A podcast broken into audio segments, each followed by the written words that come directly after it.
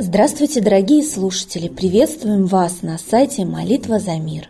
И хотя мы знаем, что все в молитве зависит от Бога, Он дает нам понять, что многое зависит от нас, писал Уэсли Дьюэлл.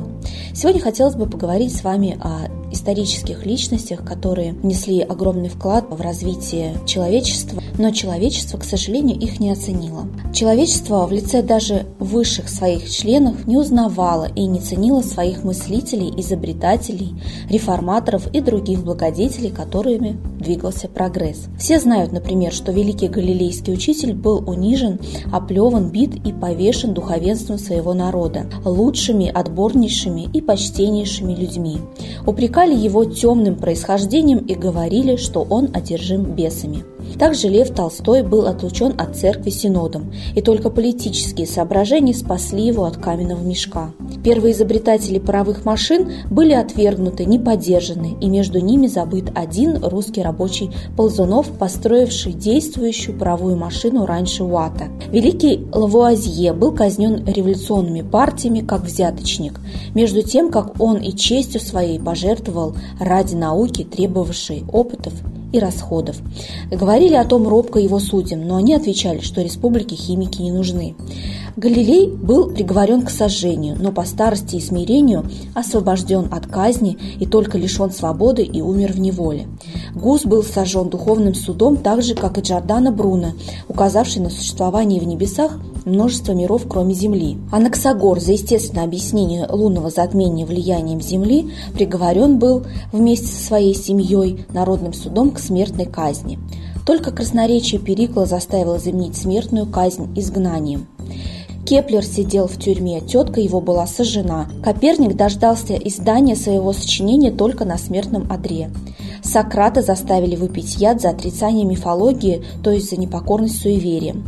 Гальвани подвергся осмеянию глупых и умных. Его называли лягушачьим танцмейстером, так как он производил опыты с лягушками. Медицинский факультет Сорбонны глумился над Гарвеем, открывшим кровообращение. Ома немецкие ученые называли дураком. Этот список, на самом деле, дорогие слушатели, можно продолжать очень долго, не хватит времени эфира, но в современном мире точно так же происходит. Гении, они всегда были, к сожалению, гонимы. Поэтому мы призываем вас не повторять ошибок прошлого и всегда следовать за гениями не только науки, но и вообще в целом. А сейчас вашему вниманию мы представляем комментарий Светланы Лады Русь на события, которые произошли в мире.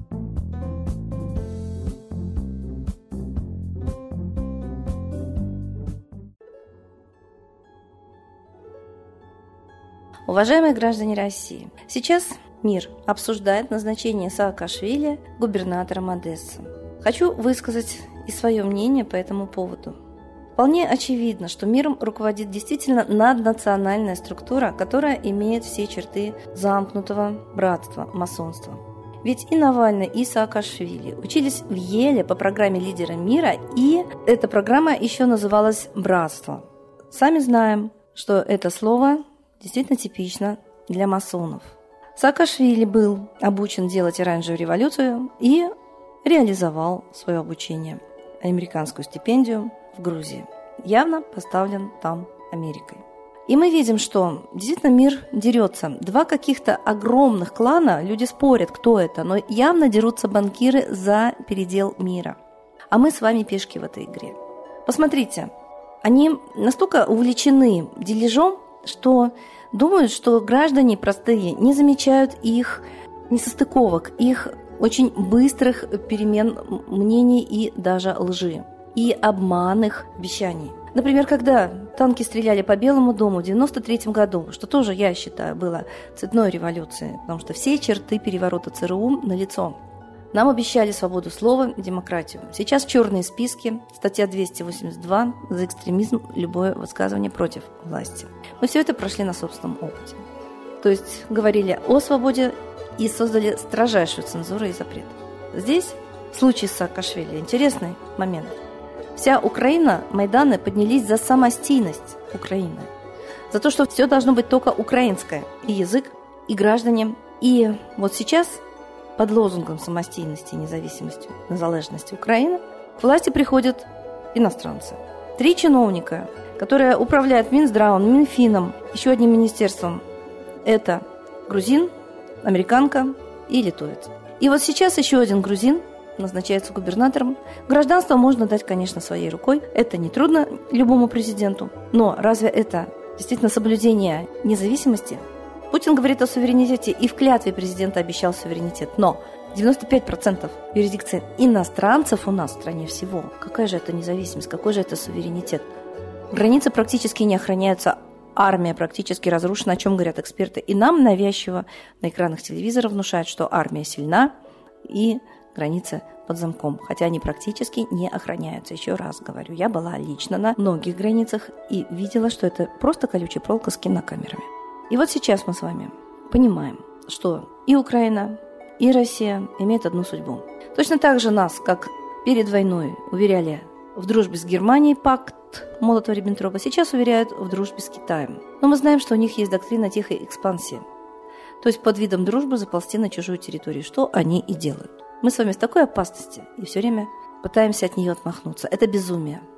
Наш народ серьезно болен психически, о чем сказал Карамурза, шизофренизация народа. Не бояться смертельных угроз – это быть психически больным. Надо реагировать на смертельные угрозы, отражать их.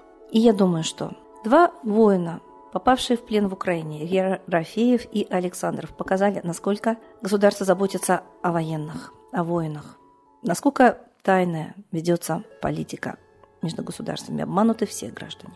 Почему мы с вами молчим? Еще ярче нам показали нашу опасность. Давайте хотя бы начинать реально молиться своим высшим силам. Мы русские, огненные, рудые. А Агни-йога говорит, что именно сейчас наступает эпоха огня. Мы должны принять из пространства вот этот огонь.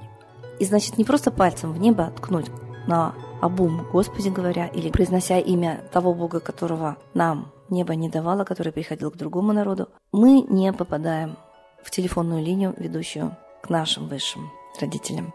Давайте позвоним точно по назначению, наберем нужный номер и назовем именно своих космических родителей, которые давно нас ждут, которые нас любят и очень страдают, что мы к ним не обращаемся. Они могут нам помочь. Они тоже состоят из огня. Наступает переходный период очень яркий. Может прийти огонь, может прийти золотой век, но мы его не зовем. И это на нашей ответственности. Мы действительно безумны. Зовите своих родителей. Звоните к себе домой. Просите помощи и она придет. С Богом!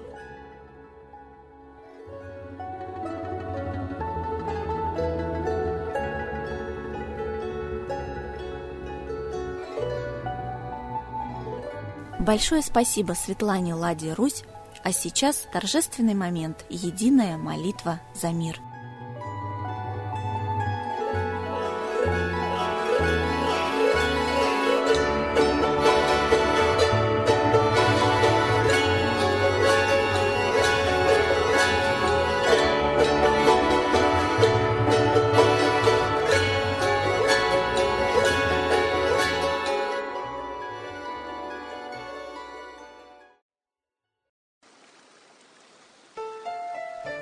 Новый порядок несет сатана.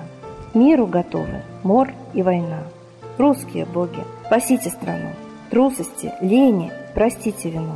Митра родителем был нам небесным, Стал он Майтреей великим, известным. Слышит он русского люда мольбу, Помощь нам шлет, коль идем на борьбу. Владыка Майтрея, нам помощь пошли, Погибель убрать от планеты Земли. Твои легионы пошли нам с небес. Народы с мольбой ожидают чудес. Господи, разум народом верни. Вновь наступили тяжелые дни. Снова войска на готове стоят. Снова на смерть посылают солдат. Брат поднимается снова на брата. Мы в эгоизме и лжи виноваты. Верим предателям рода людского. Мир наш над пропастью гибели снова. Полный, тотальный контроль наступает. Карта раба нас свобода лишает. Просим о помощи, молим о чуде, чтобы прозрели и выжили людям.